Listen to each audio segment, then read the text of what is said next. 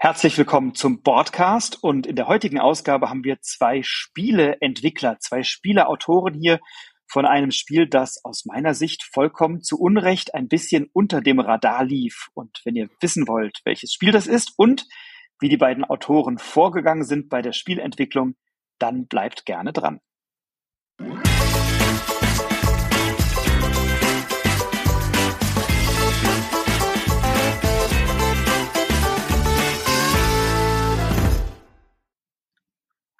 Herzlich willkommen, Martin und Matthias. Ihr beide seid Spieleautoren des Spiels Radcliffe Bay Mysteries, das im letzten Jahr im Kosmos Verlag erschienen ist. Schön, dass ihr da seid.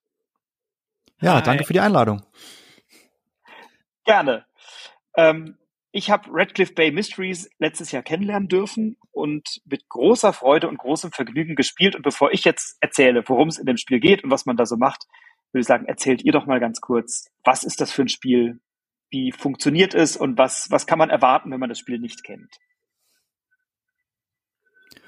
Ja, Martin, du, ich. Ist los, Martin.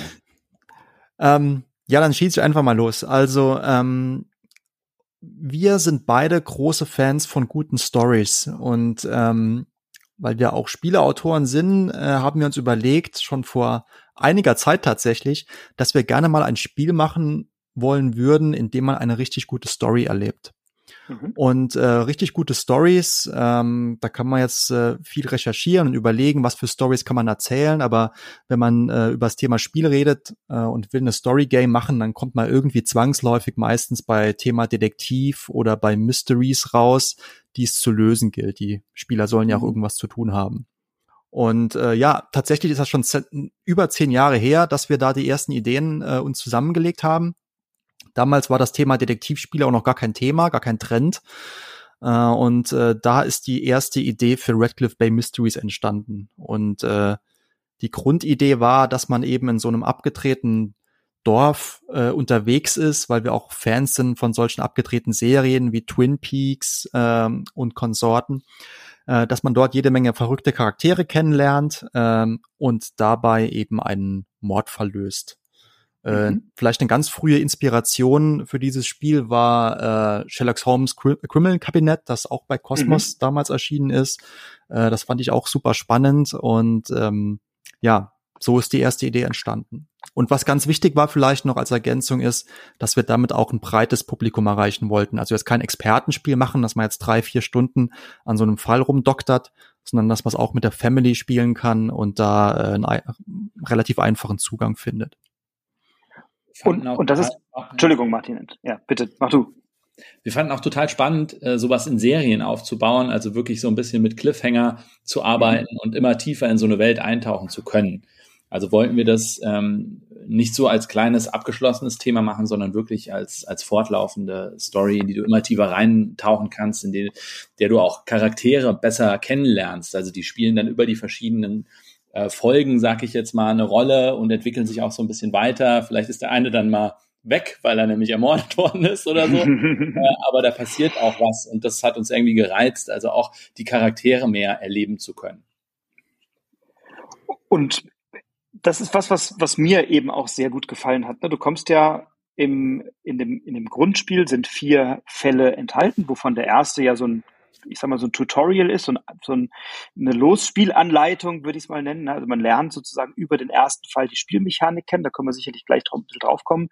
Ähm, und dann fängst du an, in diesem Fall zu ermitteln, tauchst in die Welt ein, lernst die ersten Charaktere kennen und merkst dann so nach und nach, oh, hier in Redcliffe Bay ist nicht alles so malerisch, äh, wie es, wie es sein könnte, sondern es passieren eben Verbrechen.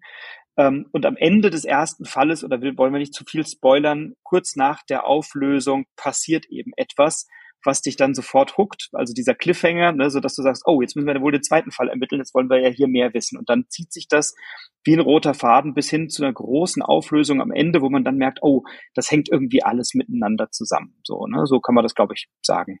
Genau. Ja. Ähm, Jetzt hast du gesagt Mordfall und Familienspiel. Ähm, wie passt das zusammen? Beziehungsweise wie ist die Zielgruppe für dieses Spiel? Ja, also äh, das ist auch immer ein großer Diskussionspunkt äh, mit äh, natürlich mit einem Verlag. Ich meine, man äh, ist ja als Autor, äh, geht man erstmal in die Vollen und hat so, seine eigene Vision im Kopf und äh, dann präsentiert, präsentiert man das dem Verlag und dann diskutiert man natürlich heiß hin und her, was geht noch als Familienspiel durch, wo ist die Grenze. Also kann man ja auch mal erzählen, unser ursprüngliches Konzept für Redcliffe Bay Mysteries war schon etwas blutrünstiger und auch etwas, äh, ich sag mal, krasser in dem, was man so erlebt dort auch.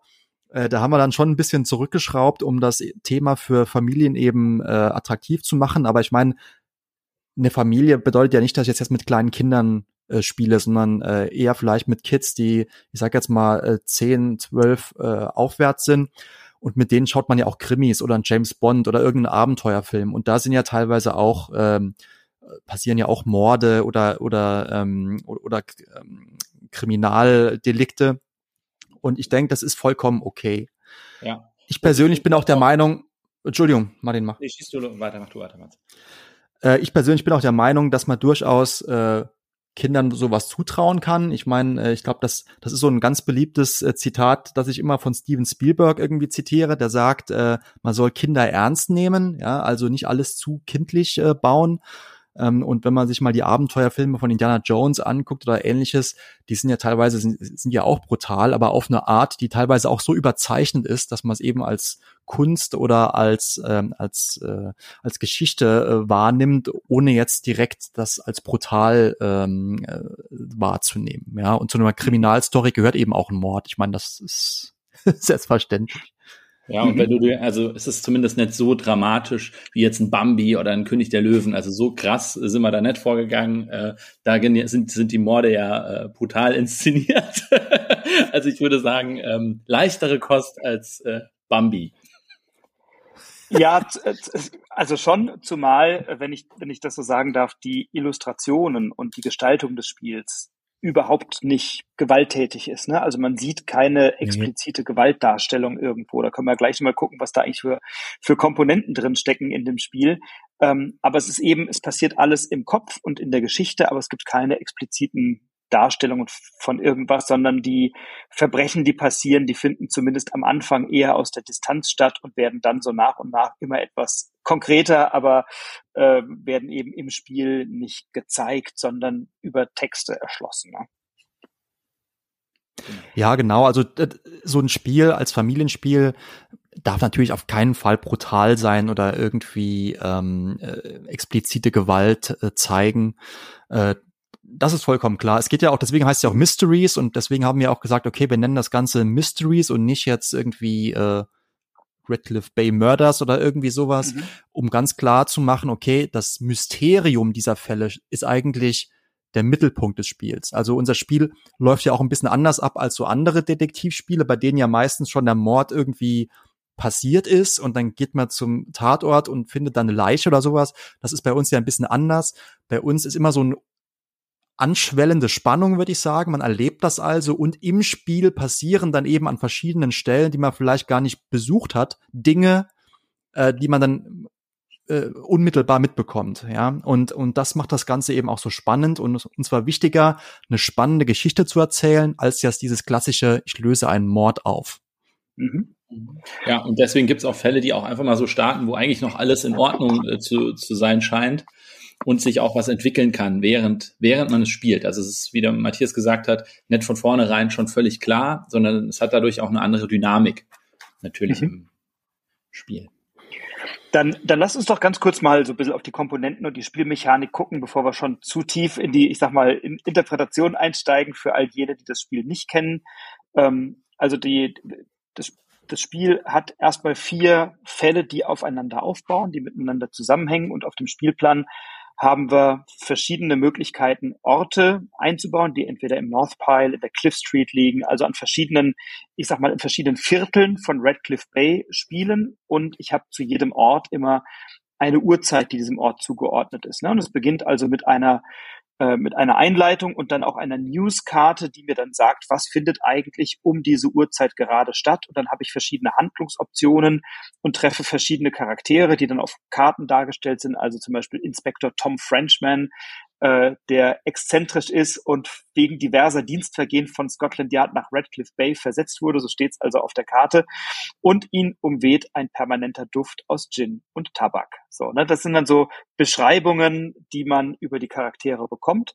Und dann lernen wir diese Charaktere, sowohl die Zeugen, Zeuginnen als auch die Verdächtigen, über so Kurzbeschreibungen auf den Karten kennen und können uns dann immer entscheiden, was machen wir denn zu einer bestimmten Uhrzeit? Und dann stehen uns bestimmte Optionen zur Verfügung oder werden im Spiel freigeschaltet, also beispielsweise einen bestimmten Ort besuchen und einen Tatort inspizieren oder mal schauen, ob vielleicht ein Verdächtiger sich gerade ähm, an diesem Ort aufhält oder ob wir möglicherweise etwas finden, was jemand vergessen oder verloren haben könnte.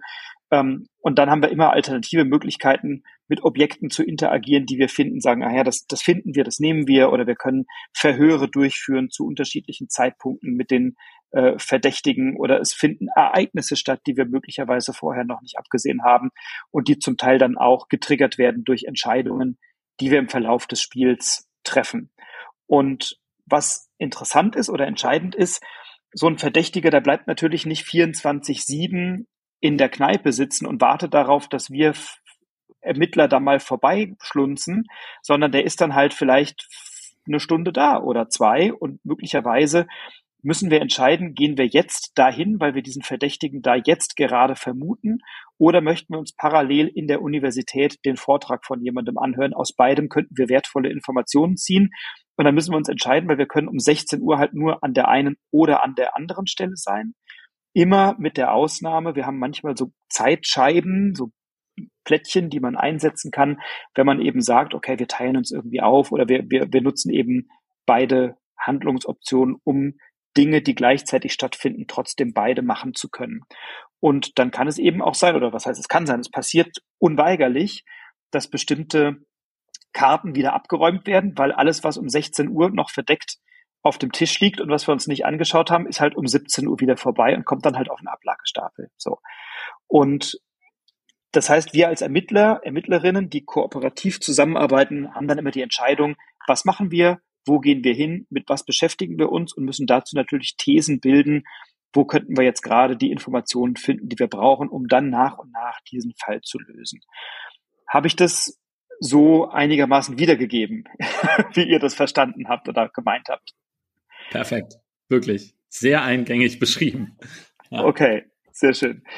Ähm, weil dann, und dann kommen wir vielleicht zur Auflösung, gibt es am Ende dann immer die Möglichkeit ähm, zu entscheiden, sozusagen, welche Person verdächtigen wir? Die Person, die haben an der, glaube rechten Seite der Karte jeweils einen Buchstaben und dann haben wir auf der Rückseite der Karte, die in diesen Fall hineinführt, ähm, so ein wie nennt man die, so ein Gewirr aus Wegen und dann muss ich sozusagen, habe ich den Startpunkt da, wo die Person sozusagen den Buchstaben hat und laufe dann so einem Weg nach und lande dann am Ende bei einer Ergebniskarte und ziehe dann eine Ergebniskarte, wo dann draufsteht, du hast richtig ermittelt oder du hast möglicherweise auch falsch ermittelt oder so. Ne?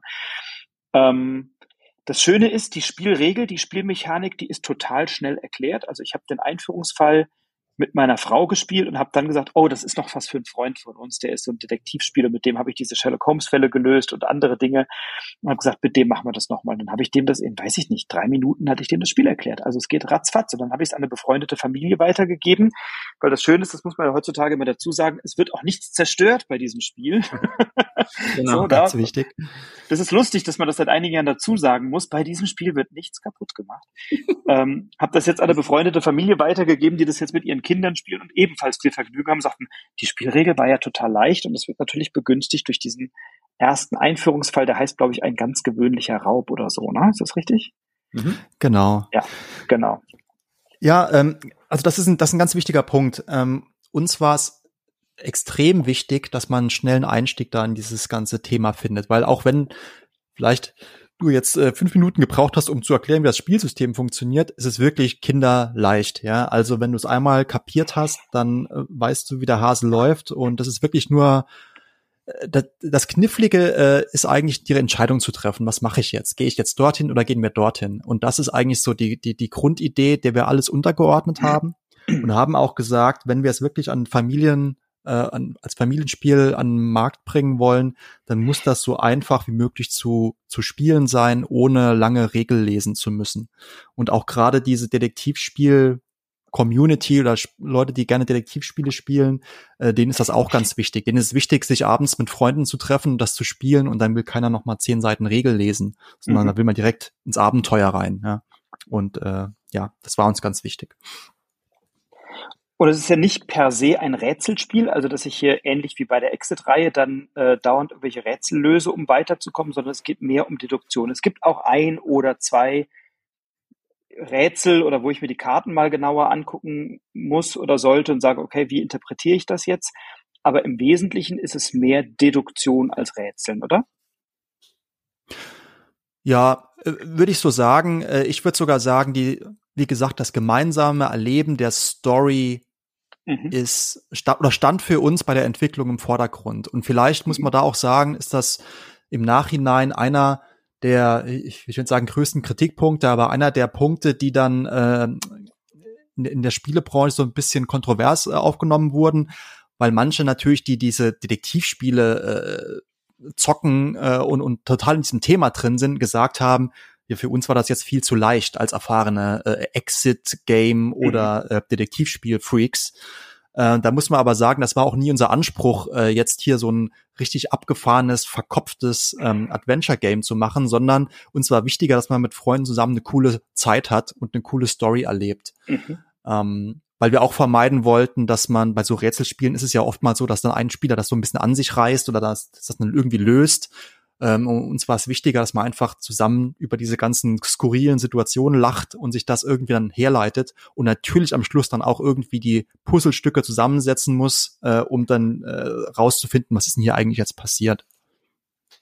wir hatten versucht, um also keine Frustration aufkommen zu lassen. So, mhm. das war, war immer das Ding. Ein gewisser Anspruch, denke ich, ist in dem einen oder anderen Fall natürlich auch drin.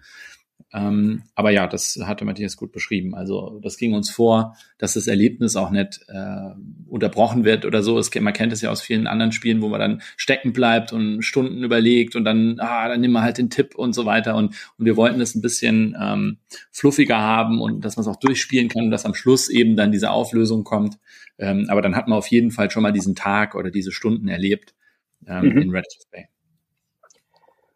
Und also ich habe ich hab so das Gefühl, ähm, also ihr habt ja, ihr habt ja die Zielgruppe sehr klar benannt, ne? Also eher Familien, Freundeskreise als jetzt die Hardcore Rätsel- und Detektivexpertinnen und Experten aus der Spielebubble. Ähm, und gleichzeitig ist, ist ja ein Kritikpunkt, den ich zumindest immer mal wieder gelesen und gehört und gesehen habe, war, dass Leute sagen, na ja, der erste Fall ist ja ganz schön leicht. Jetzt hat man gesagt, also der erste Fall ist ja das Tutorial und das wäre so ein bisschen wie wenn man bei keine Ahnung, die Legenden von Andor sagt, die Losspielanleitung war aber ganz schön trivial. So, ja, weil du sollst ja hier die Spielregeln oder die Spielmechanik kennenlernen. Jetzt ist aber ja in dieser Box dann eben neben einem Tutorial sind ja drei Fälle nur drin, sag ich mal. Es sind immerhin, also es sind vier, wovon drei, würde ich jetzt mal sagen, die richtigen Fälle sind. Ist das vielleicht einer der Gründe, warum das Spiel so ein bisschen unterm Radar lief, dass viele gesagt haben nach dem ersten Fall, das war mir zu leicht und dann nicht weitergespielt haben? Oder dass vielleicht auch Kunden gesagt haben, boah, für 35 Euro kostet dieses Spiel, habe ich ein Einführungs- und drei vernünftige Fälle. Ähm, das ist ja ganz schön happig für, für drei, vielleicht dreieinhalb Stunden Spaß, die ich mit diesem Spiel habe. Ich frage es jetzt mal so ein bisschen provozierend. Ja, finde ich, finde ich aber sehr treffend äh, formuliert und äh, ich glaube, ich weiß nicht, wie du siehst, Matthias, also ich, ich glaube, dass das äh, in der Tat ein, ein Grund sein kann. Ähm, vielleicht hätte man es klüger ähm, so gemacht, dass wir wirklich vier Fälle reingepackt hätte und dann den Tutorial machen ja auch viele sozusagen in der Bromo-Variante zu machen oder ähm, vielleicht dann doch in der Regel ein bisschen länger oder was beschrieben. So haben wir halt im ersten Fall sehr viel Spagat machen müssen, wie du es ja auch gut beschrieben mhm. hast. Also an Seite muss es äh, leicht ein, einsteigerfreundlich sein, soll die Regel erklären, äh, ohne dass man es merkt sozusagen und gleichzeitig noch super super spannend und fordernd sein. Und das ist natürlich eine eine Challenge gewesen, die, mhm. die, war, die sicherlich dafür da, dazu beigetragen hat, dass der ein oder andere sich das dann auch echt mal überlegt hat. Und wenn man sich anguckt, wie auch andere ähm, Spiele verpackt sind, also da, die meisten sind ja wirklich als Einzelfälle und funktionieren dadurch auch ziemlich gut. Ich glaube, dass auch da die äh, die Käuferzahl äh, oder die Käuferabsicht da dahingehend auch geht, dass ich sage, wie du auch, ähm, 35 Euro ist es dann wirklich ähm, ein bisschen viel, will ich dann nicht lieber die kleine Box nehmen für 10, 15 Euro und ja, wobei ich da, da, da muss man sagen, also ich glaube, das ist einfach vielleicht auch so eine Kommunikationssache. Also hätten wir jetzt zum Beispiel den ersten Fall einfach äh, Tutorial genannt, dann wäre die Erwartungshaltung äh, klar gewesen, ja. Ähm, und auf der anderen Seite muss man sagen, ich meine, wir haben vier Fälle drin. Das Spiel kostet ja äh, eine Spanne zwischen 20 und 30 Euro aktuell, glaube ich sagen wir mal 10 Euro pro Fall, dann das zahlst du auch für so ein Exit-Spiel oder für so äh, andere Spiele in dieser in dieser Range. Und ich würde mal sagen, ein Fall entspricht ja vom Umfang her auch so einem Exit oder so einem anderen Detektivspiel. Mhm. Also wenn man die jetzt, wie Martin sagte, hätte man sie vielleicht als Einzelboxen verkauft, vielleicht wäre es erfolgreicher gewesen. Auf der anderen Seite hätten wir dann, dann diesen Aspekt verloren, dass diese ja in einer gewissen Reihenfolge auch gespielt werden müssten, weil sie alle irgendwie zusammenhängen. Mhm. Also ähm, da kann man jetzt ewig lang rumdiskutieren oder äh, philosophieren, was da jetzt richtig oder falsch gewesen wäre. ähm, das bringt einen auch nicht weiter. Ja, aber ähm, macht Spaß, Matze, weißt du? Aber es macht Spaß, drüber zu reden. Na, die, die, die Frage ist ja, äh, also, ne, warum ist das Spiel so ein bisschen unterm Radar? Weil wenn man das Spiel sich anguckt äh, und es dann auch spielt, ich selber, oder sage ich jetzt mal, finde es wirklich großartig so, ne? Und ich habe es äh, mir äh, selbst nein, ich habe es geschenkt bekommen, Entschuldigung, ich habe es geschenkt bekommen, aber es war jetzt nicht ein Rezensionsexemplar oder so und ich rezensiere das jetzt hier mit Begeisterung, weil ich von euch oder vom Kosmos Verlag Geld bekomme, sondern mir hat es wirklich gut gefallen und ich habe euch eingeladen in diesem Podcast, ähm, weil ich so viel Freude hatte bei dem Spiel. Und kann gleichzeitig verstehen, wenn jemand sagt, boah, der erste Fall, also bei mir war es so, in beiden Runden, in denen ich es gespielt habe, nämlich erst mit meiner Frau und dann noch mit einem gemeinsamen Freund, wo wir uns natürlich dann bei der Lösungsfindung und bei dem Fall zurückgehalten haben in dem ersten Fall, dass wir jeweils am Ende dachten, das kann es doch jetzt nicht gewesen sein. Da kommt doch noch was. Da haben wir was übersehen. Und dann sind wir noch mal alle Karten durch und sagten, nee, es ist so einfach, wie es ist. Bis wir dann gemerkt haben, ah ja, okay, nee, war das Tutorial, das soll jetzt einfach auch nicht schwer sein an der Stelle. Ja. ja. Ja, wir hatten von diesem Tutorial, glaube ich, auch vier verschiedene Versionen. Einmal war es zu schwer, dann war es zu einfach, dann war es wieder in der Mitte. Also es ist eben auch, das muss man vielleicht auch mal sagen, extrem schwer, so ein Spiel zu balancen. Also, mhm. äh, ich meine, wir machen ja auch andere Spiele, Strategiespiele und sowas. Das ist ja ein Witz gegen so ein, so ein Story-Game, weil jede Runde äh, dieses Spiel anders erlebt und andere Schlussfolgerungen zieht. Und wie du sagst, manchmal hast du auch eine Situation, in der sich eine Gruppe komplett verrennt in die falsche Richtung und absurdeste Theorien aufstellt. Und sowas kannst du einfach nicht abfangen, ohne zu konkret zu werden und da, damit im Prinzip wieder das Spiel zu einfach zu machen. Ähm, also das ist auch vom Entwicklungsaspekt her, ist so ein, so ein Story-Game ist schon richtig viel Arbeit.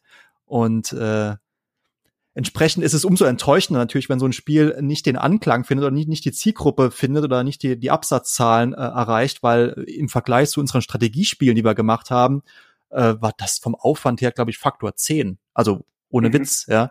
Mhm. Ähm, aber es war auch vom, vom Spaß in der Entwicklung natürlich auch viel mehr, als der so ein klassisches Strategiespiel jetzt gibt. Äh, insofern gleicht sich vielleicht auch irgendwie wieder aus. Aber, aber dann ist es noch eine spannende Frage, äh, wie balanced man so ein Spiel? Also ihr habt die Storyline im Kopf oder was war, was war so euer erstes Ding? Habt ihr erst die Geschichte im Kopf gehabt und sagt, wir basteln daraus jetzt ein Spiel? Oder habt ihr gesagt, wir wollen ein Spiel basteln, ähm, Deduktionsspiel und basteln darum die Geschichte? Wie seid ihr rangegangen, so von der ersten Idee über die ersten Schritte? Wie hat sich das entwickelt bei euch?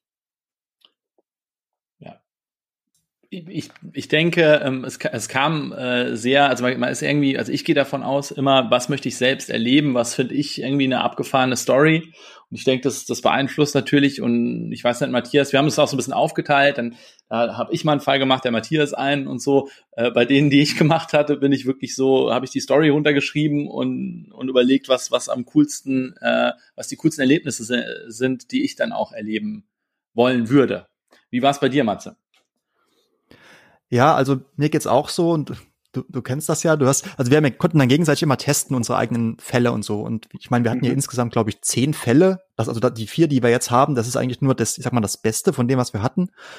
Ähm, und äh, wir haben unterschiedliche Herangehensweisen teilweise auch. Also ich bin manchmal so ein bisschen der Analytiker, der das dann so deduktiv äh, alles sich äh, zusammensteckt, dass das irgendwie nachher ein Gesamt, Gesamtbild ergibt. Aber ich bin auch jemand, der mega gerne über die emotionale Schiene kommt. Also auch mal irgendwie was Unerwartetes ähm, in den Fällen passieren lässt. Ja, also irgendwas, was mit was man gar nicht rechnet, was dieses die gesamte Story irgendwie in eine andere Richtung drückt. Und ähm, also mir ist es immer wichtig, egal bei welcher Art von Spiel, Emotionen auf den Tisch zu kriegen. Also wirklich dieses, wow, no, was ist jetzt los, ja? Und und mhm. dann einfach ähm, das so ein bisschen rauszukitzeln und nicht einfach, okay, wir haben jetzt hier 100 Hinweise auf dem Tisch liegen und jetzt müssen wir uns irgendwie in still und leise hier zusammen tüfteln, wie das zusammenstecken äh, oder wie man es zusammenstecken muss, um zur Lösung zu kommen. Also ja. bei mir geht's dann meistens äh, bei der Storyentwicklung gehe ich meistens rückwärts vor. Also ich überlege, okay, äh, irgendwann, irgendwann will ich so ein so ein äh, ja, so einen Wendepunkt in der Story haben, an dem was Interessantes passiert. Und dann ist die Frage, wie kommt man von vorne zu diesem Wendepunkt und wie löst sich das am Ende wieder auf in irgendwas, was irgendwie Sinn ergibt. Und äh, das macht mir am meisten Spaß. Äh, und dann Spielern zuzuschauen, wie sie auf diese, diese bestimmte Situation zusteuern und dann die, zu erleben, wie sie diese Situation eben wahrnehmen und was dann passiert. Was auch, denke ich, viel geholfen hat, waren die Charaktere. Also man hat sich so ein bisschen rein äh, natürlich und dann äh, seine eigene äh, Wahrheit zu den Charakteren irgendwie entwickelt. Also ich glaube, wir haben da viele, viele Seiten geschrieben zu den einzelnen Charakteren, was die alle schon vorher erlebt haben. Ich glaube, da hätte man Bücher auch draus äh, schreiben können. Und, und dann denkt man halt, was hat der jetzt auf dem Kerbholz? Was, was ist bei dem äh, schiefgelaufen und so? Und irgendwie waren eigentlich alle Charaktere in diesem, in dieser, in Redcliffe Bay äh, gefühlt irgendwie ähm, Verbrecher sozusagen, ne? Ähm, aber vielleicht auch doch nett und so. Also ich will jetzt nicht natürlich nichts spoilern. Und ähm, noch ein Punkt zum Balancing, was natürlich bei dem Spiel besondere Challenge war, äh, war, dass man das natürlich auf verschiedene Arten erleben kann. Ich kann natürlich, wenn ich äh, gewisse Orte äh, nicht besuche, kriege ich natürlich andere Eindrücke. Und wenn ich jetzt sage, ähm, also wenn ich es balancen möchte, muss ich ja eigentlich jede Kombination durchgehen und überlegen, kann ich es denn mit den Informationen überhaupt lösen? Ja, also wenn ich nicht in der Kneipe, sagen wir jetzt mal, war und dort wäre irgendwas passiert, nie passiert was in der Kneipe. nee, aber nehmen wir an, dort wäre was passiert, dann muss ich natürlich auch dem Spieler eine Chance geben, wenn er nicht in dem Ort war, dass er dann den Fall trotzdem lösen kann, weil er über einen anderen Lösungsweg rankommt, weil er ein anderes Indiz gefunden hat oder ein anderes Gespräch hatte. Mhm. Und das, das ist halt immer, das ist halt immer krass, äh, weil in, in seinem eigenen Autorenhirn ergibt das ja alles super viel Sinn. Ja, und dann bringst du das erste Mal auf den Tisch und dann das Gegenüber hat einen ganz anderen Rangehensweise an diese Sache und checkt überhaupt nicht, was für geniale Einfälle du hattest und wie das alles genial zusammenhängt. Und da äh, bin ich berüchtigt, da hat mich Martin öfters mal zurückgepfiffen und hat gesagt, sag mal, dein deinen irren Gehirnbindungen kann niemand folgen, ja. Also diese, diese Schlüsse, die, die du ziehst, die zieht niemand anderes, ja. Und, und das ist halt super schwer. Und das kannst du nur testen, wenn du es halt mit vielen verschiedenen Gruppen testest. Und dann musst du gucken, okay, 80 Prozent der Leute checken zumindest, dass das hier und das hier irgendwie zusammenhängt, ja. Und, mhm. und dann kann man von da aus weitergehen. Wenn, wenn, wenn ihr jetzt sagt, es ist wesentlich schwieriger, ein solches Spiel zu balancen, also die Spielgruppe zu beobachten und dann zu sagen, okay, wir müssen hier die Hinweise schärfen oder vielleicht welche rausnehmen, weil es zu kompliziert wird oder zu komplex wird oder weil Leute ganz andere Ideen damit entwickeln, als die, die wir gemeint haben. Ähm, wie, wie ist das im Vergleich zu Strategiespielen? Wie findet da das Balancing statt oder wie unterscheidet sich das? Tja. Gute Frage. Gute Frage. Also in der Tat, aus meiner Sicht, ähm, ich finde es nicht unbedingt immer ähm, viel leichter, ein Strategiespiel zu balancen. Also es hat, kommt halt wirklich total drauf an. Also ich gebe da mal Matthias recht, bei Radcliffe Bay ist natürlich äh, mördermäßig gewesen, im wahrsten Sinne des Wortes. Ähm, es gibt da andere, die sind ein bisschen einfacher zu, zu balancen. Ähm, ich gucke, denke jetzt mal die Chrono Cops oder so. Aber wenn ich, äh, wenn ich so ein Strategiespiel balancen möchte und so, dann muss ich ja auch dann habe ich wenigstens eine mathematische Grundlage, sagen wir es mal so. Ja, also ich kann, genau. ich kann verteilen, ich kann äh, multiplizieren, ich kann sagen, ähm, was ist überhaupt möglich, ich kann mir eigene Grenzen irgendwo schaffen und habe da irgendwo Fakten auf dem Tisch, während der Spieler an sich sich in einem Story-Game, wie es Redcliffe äh, Bay ist, eben total frei ja, äh, bewegt, auch geistig. Ja, Ich glaube, das ist der große Unterschied. Mhm. Ja, also bei Strategiespielen bin ich meistens ja so der Excel-Typ. Äh, also wirklich, du, du kannst dann wirklich einigermaßen viel herleiten über so eine Excel-Tabelle. Ne? Also du kannst ja herleiten, okay, das Spiel dauert 16 Runden. In jeder Runde hat jeder Spieler zwei Züge. Das bedeutet, ich sag jetzt einfach mal, ein Siegpunkt äh, entspricht einem Zug und dann kann man sich das so ein bisschen so ein mathematisches Modell herleiten, das zumindest schon mal grundsätzlich funktioniert. Und dann hast du natürlich noch jede Menge so Faktoren, die du halt nicht berechnen kannst, die musst du dann halt einfach durch viele Testrunden äh, fein justieren. Aber dann hast du zumindest schon mal diese 80, 90 Prozent gebalanced. Und ähm, das, das ist natürlich bei so einem Strategiespiel einfacher. Und was da total crazy ist, ist eben auch das Gefühl, was auch bei den Strategiespielen tatsächlich eine Rolle spielt. Das haben wir oder ich auch erst erfahren, äh, jetzt in der Autorentätigkeit dann, ähm, dass tatsächlich äh, eine Gef wenn, wenn ein, eine Funktion oder eine Fähigkeit, ein Skill, irgendwas in einem Strategiespiel gefühlt zu stark ist, auch wenn das mathematisch nicht ist, dann ist er zu stark und dann muss es runtergebalanced mhm. werden. Ja, also da mhm. gibt's ja diverse Beispiele auch, äh, wo dann die, die, die Sp Spieler oder die Fans sagen, oh, das ist viel zu stark und dann, dann, dann ist es auch nicht gut. Also wenn das, wenn, wenn gefühlt eine Aktion viel stärker ist als eine andere, dann muss man sich auch Gedanken machen, ob das äh, so sein darf. Auch wenn es mathematisch vielleicht nicht so ist, ne? Mhm. Und, und jetzt habt ihr also angefangen zu entwickeln und habt dann so erstmal mit Freunden von euch oder mit Bekannten von euch das getestet, bevor ihr an den Verlag herangetreten seid? Oder seid ihr mit der ersten Idee direkt zu Cosmos gegangen und habt gesagt, das wäre unser Vorschlag, wir, wollten, wir sollten das jetzt mal machen?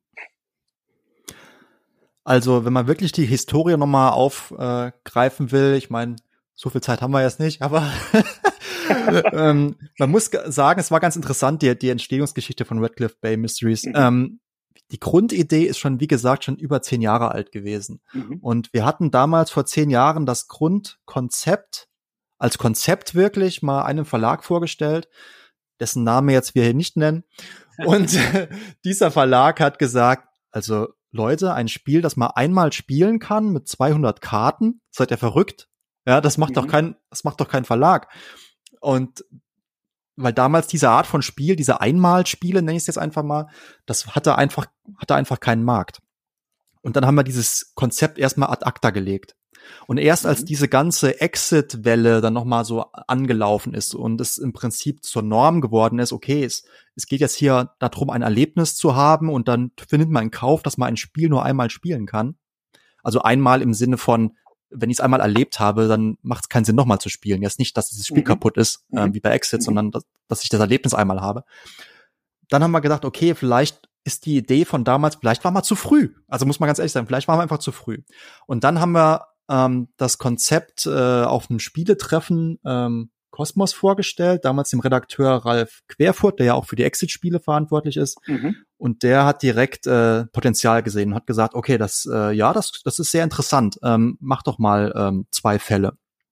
Und dann haben wir uns hingesetzt und haben diese zwei Fälle entwickelt und dann nach etlichen Testrunden und Anpassungen, dass es im Prinzip auch in die, in die Verlagsreihe von Kosmos passt, äh, haben wir dann gesagt, okay, wir sind jetzt oder Cosmos war bereit zu sagen, okay, wir riskieren das jetzt, dieses, dieses Spiel zu machen.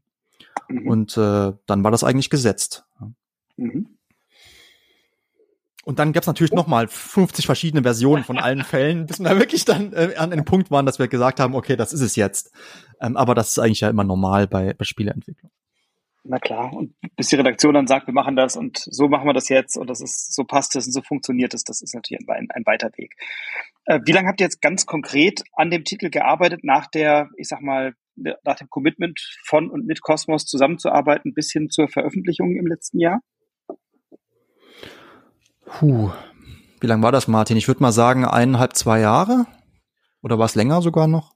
Ja, also es war, glaube ich, gerade noch kein Corona oder so, so rechnet man ja heutzutage. Mhm. Vor und nach Corona. Vor Corona gab es die Unterschrift, glaube ich, so irgendwie.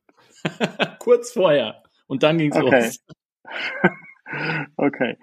Hat das eine Auswirkung gehabt, möglicherweise auch auf die Rezeption, dass dann Corona war? Wobei eigentlich ist das so ein Spiel, das man auch gut zu Hause in der Familie spielen kann, ne? Eigentlich. Ja, es ist mühselig. Ich, ich weiß ja. noch, das Spiel kam ja letztes Jahr in äh, zu Essen, also zur Spielemesse raus. Äh, genau. Und da war gerade, war mal gerade so eine Corona-Flaute, nenn ich es mal. Da hat mhm. man also die Messe noch mal ausprobiert. Aber ich glaube, dann ist es auch irgendwie in der Masse der Spieler einfach, wie gesagt, so ein bisschen untergegangen, weil ähm, das war das erste Mal, dass die, dass die Leute wieder rausgehen konnten, dann auf die Messe und dann gab es dann plötzlich so viel Angebot ähm, dass dann vielleicht auch das, das, das Spiel einfach irgendwie unter der Masse oder der Flut von Neuheiten untergegangen ist. Aber mhm. Hm. keine Ahnung. Sehr zu Unrecht, vielleicht können wir ja mit dem Podcast hier einen Beitrag leisten, es wieder ein bisschen ans Tageslicht zu zerren, um äh, in Redcliffe Bay mal für Ordnung zu sorgen. ähm, ihr habt ja ihr habt ja nicht nur nicht nur dieses Spiel entwickelt, sondern jeweils auch eine ganze Reihe anderer Spiele und habt natürlich auch aktuelle Projekte, seid aber keine hauptberuflichen Spieleentwickler, sondern seid beide in der Softwarebranche äh, als Geschäftsführer aktiv, was ja durchaus auch fordernd ist. Also ich bin auch Geschäftsführer von einer Beratungsfirma und weiß, dass da nebenbei oftmals wenig Zeit bleibt. Wie bekommt ihr das unter einen Hut? Projekte neu zu entwickeln, dann, wenn das Projekt entwickelt ist, gibt es ja immer eine Phase, wo dann der Verlag vielleicht über ich sag mal, Design, Gestaltung, Vermarktung einen Teil der Arbeit hat, dann seid ihr aber wieder in die Vermarktung eingebunden, äh, Familie, Freunde, eigene Spielerfahrungen, Beruf. Wie kriegt ihr das unter einen Hut? Wie, wie, habt ihr da Kreativphasen oder macht ihr, wie es gerade kommt? Wie, wie ist da eure Herangehensweise? Mhm. Ja, das frage ich mich auch jeden Tag. Ja, frage ich mich auch, wie man das, äh, Matze. Sehr gut, nächste Frage. in, in der Tat eine Challenge. Aber es ist auch so, dass man aus der, also in der Zeit, in der man so in dem Spiele-Thema drin ist, also kann man total abschalten, ist ja klar. Ich meine, mhm. äh, das ist eine Zeit, aus der ich zumindest sehr viel Kraft auch, auch schöpfe äh, und, und die mich total äh, runterkommen lässt. Also die, das ist für mich genau das Gegenteil von, von, von einer, mhm. von einer äh, beruflichen sage ich jetzt mal, klassischen Stresssituation, wo du die Deadlines mhm. einhältst und so weiter. Ähm, auch wenn, auch wenn es eigentlich genauso funktioniert, ja, also vielleicht ist es auch irgendwie. Ja, es, ich, äh, ich sag immer, ich bin eigentlich froh, dass es nicht mein Beruf ist, äh, weil das mir zu viel Druck aufbürden würde. Und ich sehe es auch, wenn man es als Hobby einfach sieht. Und äh, eigentlich muss man immer da, davon ausgehen, okay, wir entwickeln dieses Spiel, äh, weil es uns Spaß macht, das Spiel zu entwickeln. Und wenn es dann veröffentlicht wird, umso besser. Ja, ich meine, wir haben ja auch jede Menge Spiele veröffentlicht, die, äh, Spiele entwickelt, die nicht veröffentlicht wurden. Ja, also die Ratio mhm. ist ja da irgendwie eins zu zehn ungefähr mhm. von mhm. Spielen, die man entwickelt und die nachher wirklich auch beim Verlag entscheiden.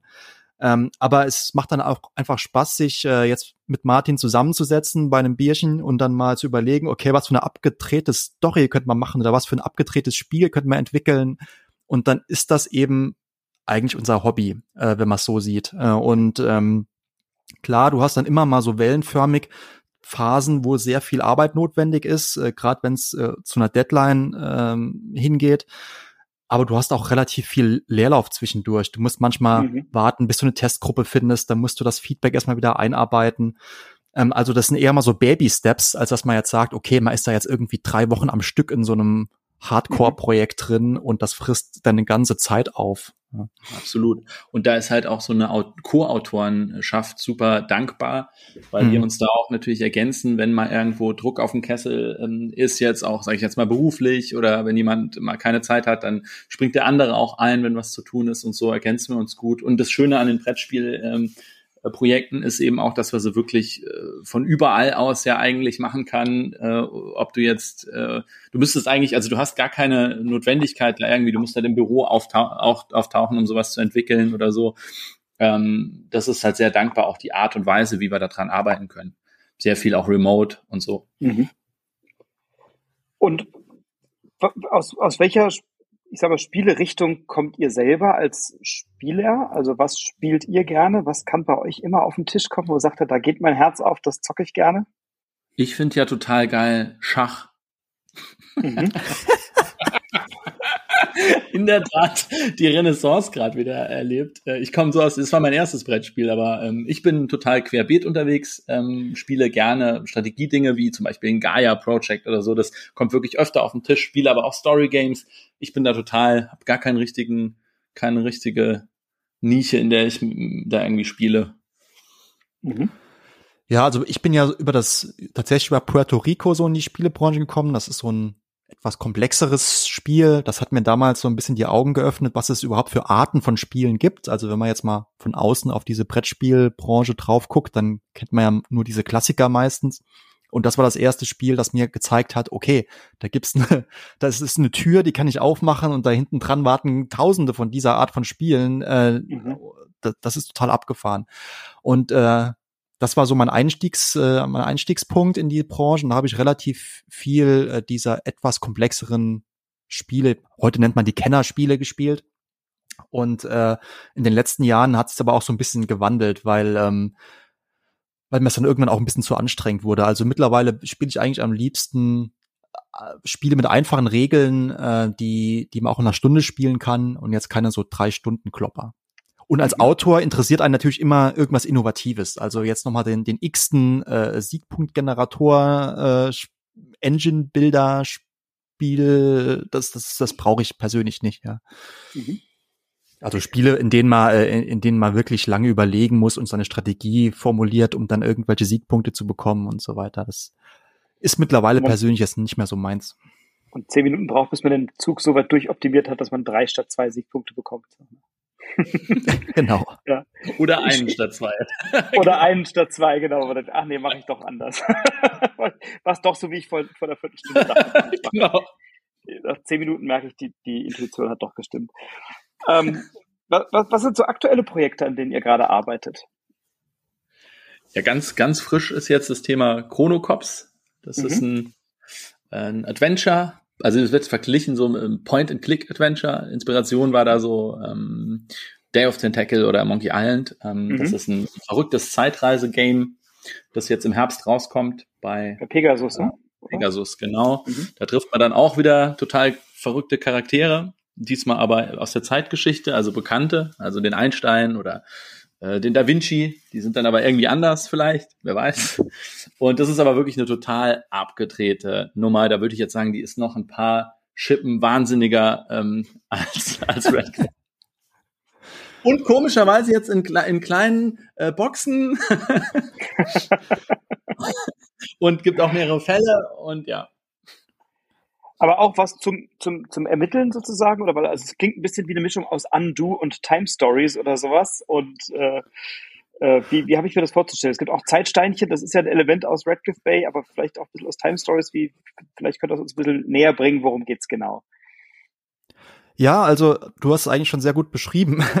Also im Prinzip ist es auch mal wieder ein Abenteuer, das man gemeinsam erlebt und durch das man sich irgendwie durchwursteln muss, wenn ich es mal so plakativ sagen muss. Mhm. Also es ist vereint so ein bisschen ähm, diesen Exit-Game-Charakter mit ähm, einem Rätsel, das man lösen muss und eben auch ja so einer kleinen äh, Detektivstory. Aber eigentlich muss man jetzt nicht irgendwie am Ende was auflösen, sondern man muss im Prinzip sich durch die Zeit äh, bewegen und mit den richtige Entscheidungen treffen. Ja? Also ganz konkret zum Beispiel geht es darum, ähm, dass man jetzt diesem wahnsinnigen Professor Dr. Knicks durch die Zeit äh, folgen muss, weil der will natürlich die Weltherrschaft an sich reißen. Also reist man ihm irgendwie hinterher und der reist mit einer Zeitmaschine im Prinzip vor in der Zeit und hinterlässt mhm. überall äh, komische äh, Vorkommnisse, die, die die Zeit beeinflussen.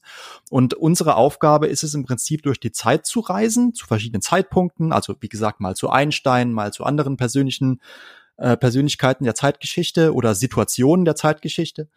Und manchmal ist dort etwas, was man vielleicht so erwarten würde, aber nicht so ist.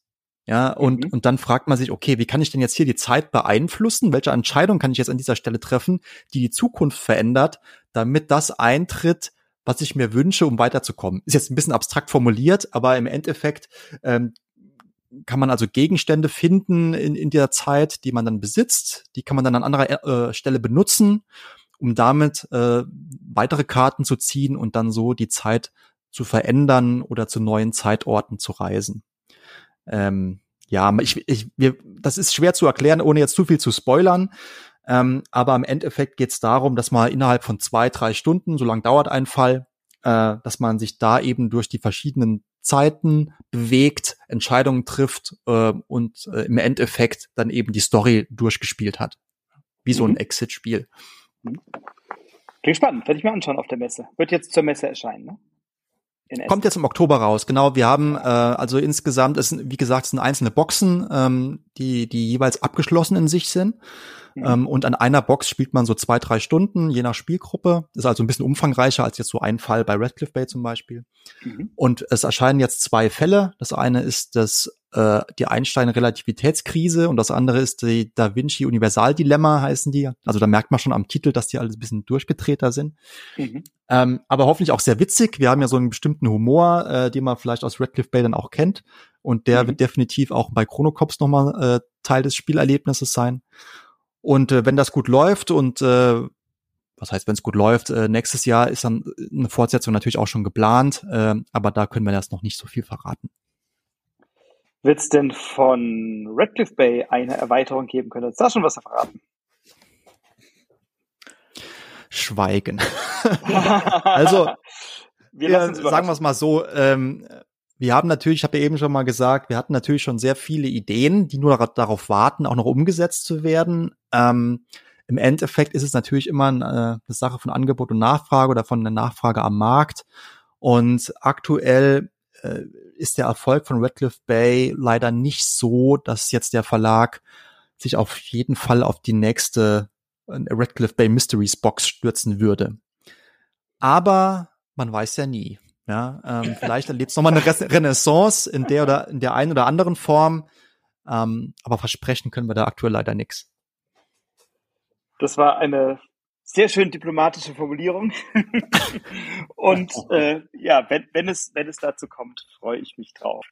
Ähm, dann habt ihr ja erzählt, es gibt noch ein Projekt bei Alea, Council of Shadows, was dann vielleicht weniger im Familienspielbereich angesiedelt wird, ähm, sondern eher im Bereich der Erwachsenen- oder Strategiespiele. Vielleicht könnt ihr uns da noch ein bisschen was zu erzählen. Das klingt auch sehr spannend. Das ist also wirklich, Martin. Äh, das geht wirklich absolut in die Richtung ähm, Strategiespiel. Mhm. Und da ähm, geht es geht es darum, dass äh, dass man in eine Rolle von der Zivilisation schlüpft und eben dort ähm, so ein bisschen ähm, seine eigene, ich sage jetzt mal seine eigene Kultur da ausbaut, auch ein bisschen. Es geht um Gebiete erobern, man möchte neue Technologien bekommen und man ähm, hat so eine Art Deckbuilding-Mechanismus drin. Also es sind so ziemlich viele ähm, sag mal, auch ein paar neuartige Mechanismen drin. Und es ist wirklich so ein, klassisches Strategie-Game, wo ich, äh, wo ich wirklich auch optimieren möchte und, und der Erste sein möchte, der da den nächsten Quantensprung erreicht.